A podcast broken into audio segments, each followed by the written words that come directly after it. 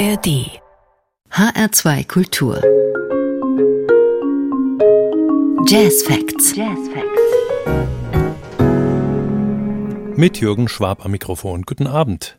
Morgen beginnt eine neue Konzertreihe in Frankfurt. Ella und Louis im Holzhausen-Schlösschen. Der erfolgreiche Mannheimer Jazzclub Ella und Louis wird etwa einmal monatlich im Frankfurter Holzhausen-Schlösschen zu Gast sein. Darüber habe ich für diese Jazz Facts Ausgabe mit dem Mannheimer Clubchef und Trompeter Thomas Siffling gesprochen.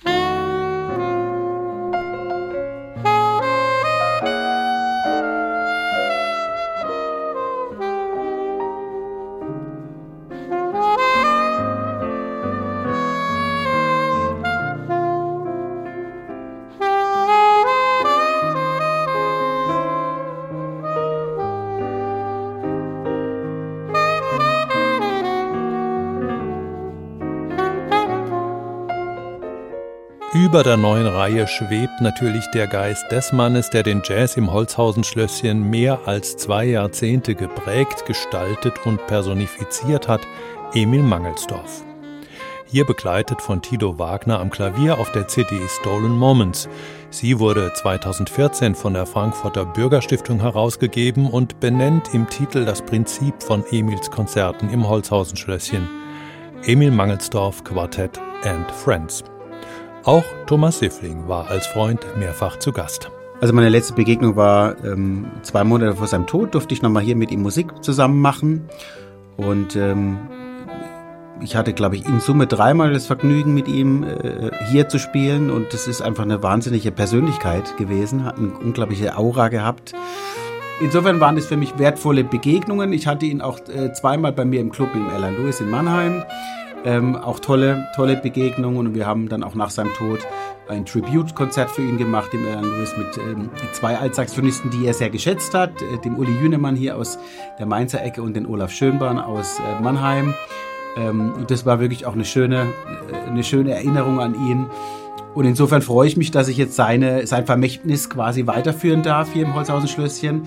Große Ehre, große Bürde, aber äh, ich glaube, wir haben ähnliche Ideen.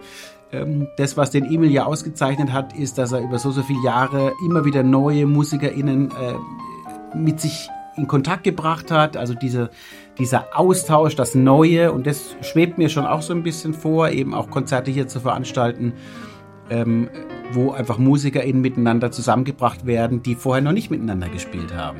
Seit 1996 trat Emil Mangelsdorf jeden ersten Montag im Monat im Frankfurter Holzhausenschlösschen auf.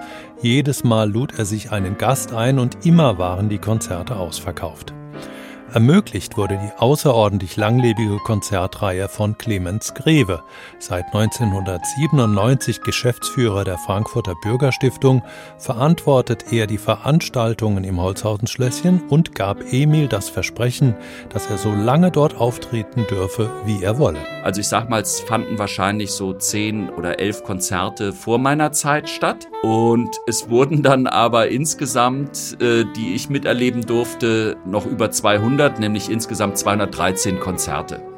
Denn äh, als der Emil dann 80 wurde, wurde ich natürlich schon von Leuten so hinter vorgehaltener Hand gefragt, will der Emil denn äh, weitermachen oder ähm, äh, ist denn da schon jemand, der dann vielleicht, ich so, nö, wieso, warum, was, naja, ist ja jetzt 80 geworden. Und hab ich gesagt, ja und? Wenn jemand so besessen ist von seiner Musik, so gut ist, dann sag ich mal, da spielt das Alter keine Rolle.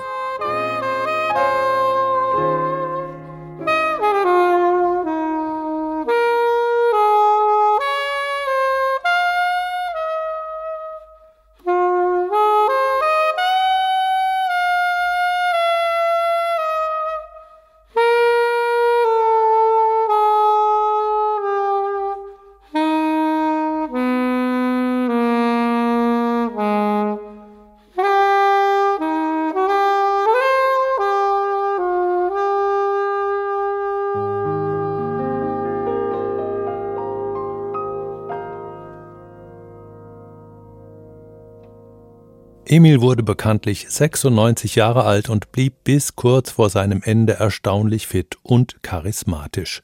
Seit seinem Tod vor fast auf den Tag genau zwei Jahren hat die Frankfurter Bürgerstiftung die Erinnerung mit dem mehrtägigen Swing Spring Event wachgehalten, das von Emils ehemaligem Quartett unter Federführung von Thilo Wagner gestaltet wird.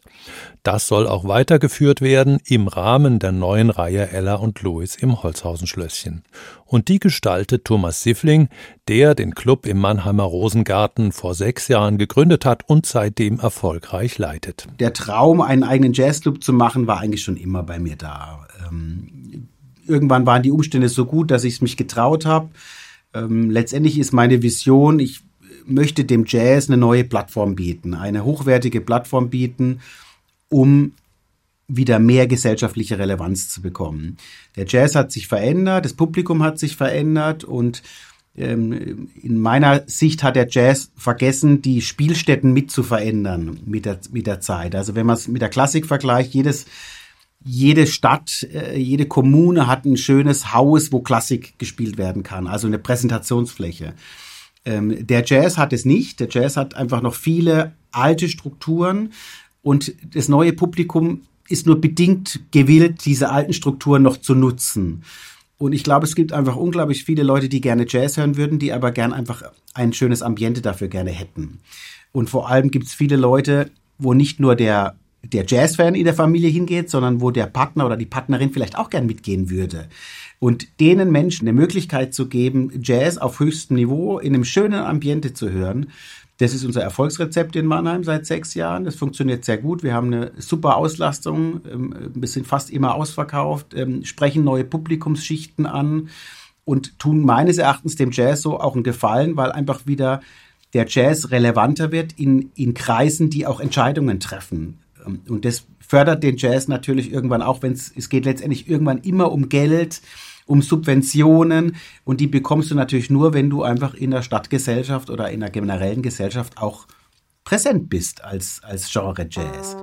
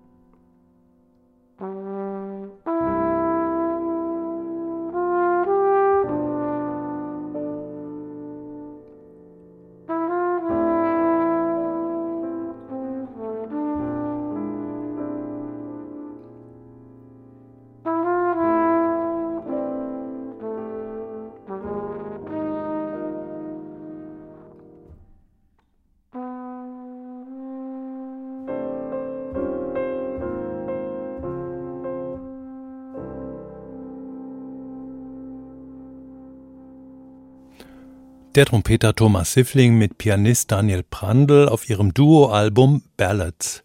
In seinen Pressefotos inszeniert sich Thomas Siffling meist in schicken Anzügen, gern mit einem Drink oder einer Zigarre in der Hand. Mit der profanen Wirklichkeit eines Jazzmusikers und Jazzclubbetreibers hat das natürlich nur bedingt zu tun. Ja klar, ähm, ähm, die Bilder sprechen immer eine andere Sprache, das ist doch klar. Und natürlich muss man in gewisser Weise auch eine Rolle erfüllen und muss äh, den Leuten auch ein bisschen was hinwerfen, wo sie sich drüber nachdenken können oder sich das Maul drüber zerreißen dürfen. Das ist ja dieses Thema Polarisieren ist eigentlich immer gut, weil Polarisieren bedeutet immer, dass die Leute drüber reden. Ne? Es gibt nichts nichts Schlimmeres als langweilig zu sein. Dann redet nämlich niemand über dich. Ähm, das Alan Lewis ist entstanden ähm, ähm, mit unserem Geburtshelferclub, das ist das BIX in Stuttgart. Ähm, da haben wir uns ein bisschen was abgeschaut. Wir haben ähm, eine gemeinnützige GmbH gegründet mit in Summe 21 GesellschafterInnen, die sich committed haben, zu sagen, wir unterstützen das, wir wollen einen Jazzclub in Mannheim unterstützen, wir finanzieren das, ähm, wir gleichen das jährlich erwirtschaftete Defizit einfach aus. Also ein Spaßinvestment, sagen sie, sagen meine Gesellschafter immer. Das sind natürlich Leute, die sich prinzipiell das leisten können, äh, jedes Jahr eine gewisse Summe zu spenden, um das Defizit äh, auszugleichen. Ähm, war aber ganz wichtig, weil du natürlich durch diese äh, Leute der Stadtgesellschaft sofort in der Stadtgesellschaft bist. Und das sind die besten Multiplikatoren für dich. Und da gibt's verschiedene Menschenarten. Es gibt die Jazzfans unter den Gesellschaftern, die das natürlich aus einem totalen Enthusiasmus machen. Ähm, dann gibt's die, die sagen, ja, muss man halt irgendwie dabei sein. Ne? Ist wichtig, dass man dabei ist. Ne? Und äh, es gibt die, die halt sagen, jo, ähm, ja, äh, ist wichtig für die Stadt, ähm, selbstverständlich äh, unterstützen wir das. Ähm, und diese Mischung ist eigentlich ganz spannend. Also wir haben Gesellschafter, die waren noch nicht ein einziges Mal bei uns im Club seit sechs Jahren, äh, was ich auch überhaupt nicht schlimm finde. Ähm, und natürlich Gesellschafter, die Stammgäste sind. Ähm, aber es sind alles Multiplikatoren und dadurch haben wir eine große Sichtbarkeit in der Stadtgesellschaft, ähm, sprechen neues Publikum an. Ähm, das ist großer Teil unseres Erfolgs eben, weil unser Publikum ist ein sehr potentes Publikum. Die jammern jetzt nicht wegen den Eintrittspreisen. Die kaufen auch alle fleißig CDs, obwohl sie keine CD-Spieler mehr zu Hause haben, äh, wenn das angesagt wird. Also die unterstützen die KünstlerInnen damit ja auch.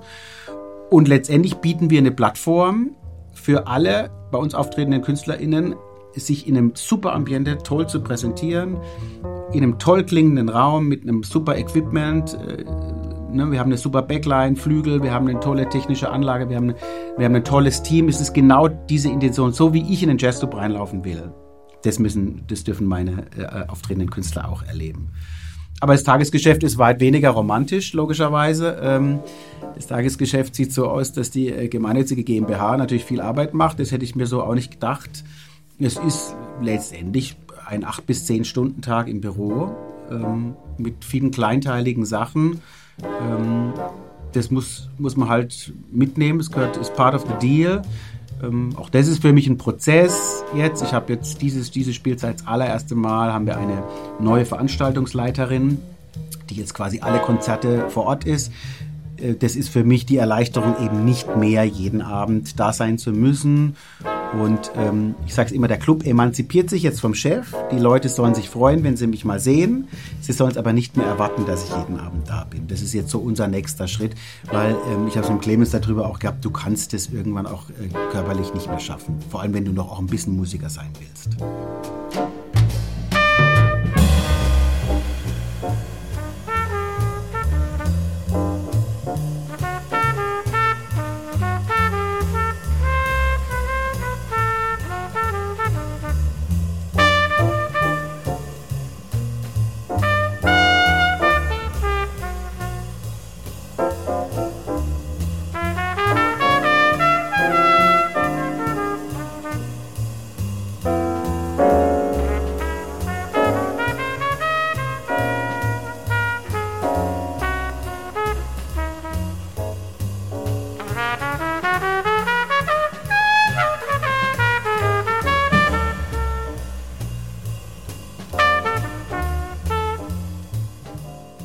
Miles Davis Kind of Blue aus dem Jahr 1959 ist bis heute eines der meistverkauften Jazzalben.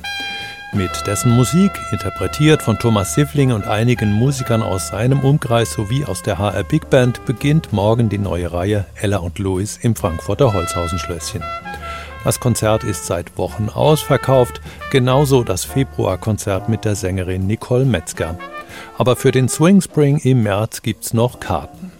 Wer und was steht sonst noch auf dem Programm? Natürlich ähm, äh, freue ich mich besonders, dass die Anke Helfrich mal hier spielt. Äh, sie unterrichtet ja im, im Dr. Hochs Konservatorium. Ich habe letztens gelesen, dass es das älteste, die älteste Jazzschule überhaupt Deutschlands ist. Ne? Wusste ich auch nicht. Ähm, und sie hat schon immer gesagt, ach, sie wird gerne mal in Frankfurt spielen, aber weiß nicht wo und, und will halt an den bestehenden Orten nicht spielen. Das finde ich toll, dass, ich, dass wir sie jetzt äh, hierher bekommen haben. Ähm, das gleiche gilt für Omer Klein, der ja in Frankfurt lebt. Ähm, ein Weltstar eigentlich auch schon. Unglaublich tolles Trio, die sind für uns geplant.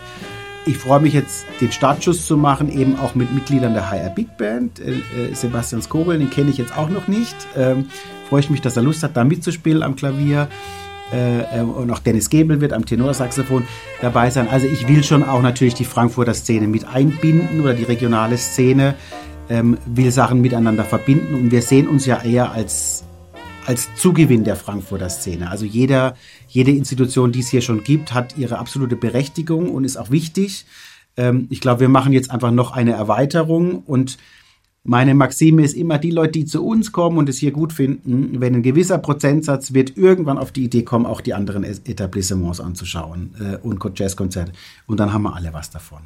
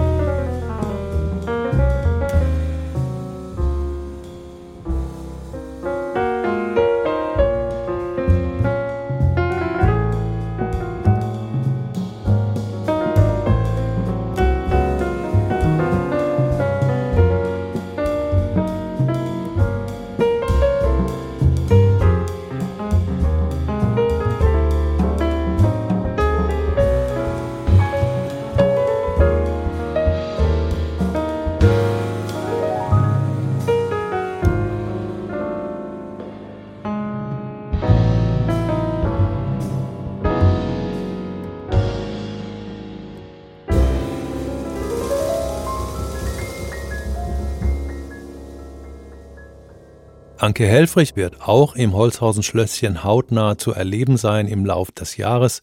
Und je größer die Namen der auftretenden Musikerinnen, desto mehr wird sich die Kooperation von Mannheim und Frankfurt vermutlich lohnen. Also eine Grundidee ist natürlich schon, ähm, Synergieeffekte zu schaffen. Das heißt, ähm, Künstlerinnen äh, und Künstler ähm, sowohl in Frankfurt als auch in Mannheim auftreten zu lassen, so gut es eben geht. Das wird die äh, Zeit zeigen, dass das auf jeden Fall sinnvoll ist, gerade wenn es um Reisekosten geht, sich die einfach zu teilen oder wenn, wenn du amerikanische Künstler hast, die einfach in Europa sind. Ähm, man muss realistisch sehen, für uns als Mannheim ist das natürlich ein, ein Sechser im Lotto, weil Frankfurt natürlich viel mehr international bekannt ist als Mannheim. Äh, Mannheim musst du schon immer noch erklären, wo liegt denn Mannheim? Äh, Frankfurt musst du nicht erklären. Also diese, wir generieren durch diese Kooperation natürlich eine unglaubliche größere internationale Wahrnehmung. Klar ist das Holzhausen-Schloss eine andere Idee, weil es einfach ein sehr konzertanter Raum ist. Nichtsdestotrotz ähm, muss die Geselligkeit nicht drunter leiden. Ähm, wir haben mit dem Clemens einen wunderbaren Gastgeber, auch einen äh, wunderbaren Weinkenner. Also es ist schon die Idee, dass man vor dem Konzert unten ähm, sich trifft, ein Gläschen Wein trinkt, in der Pause sich trifft, ein Gläschen Wein trinkt und auch danach noch die Möglichkeit hat, mit den Künstlerinnen und Künstlern in Gespräch zu kommen. Also dieses dieses Geselligkeit sehen und gesehen werden, emotionale Bindung, äh, das ist schon ein wichtiger Teil und auch das ist, äh, wird auch ein wichtiger Teil sein, um erfolgreich zu sein. Und man geht halt dann in, in den Saal, um zweimal eine Dreiviertelstunde ein schönes Konzert zu erleben.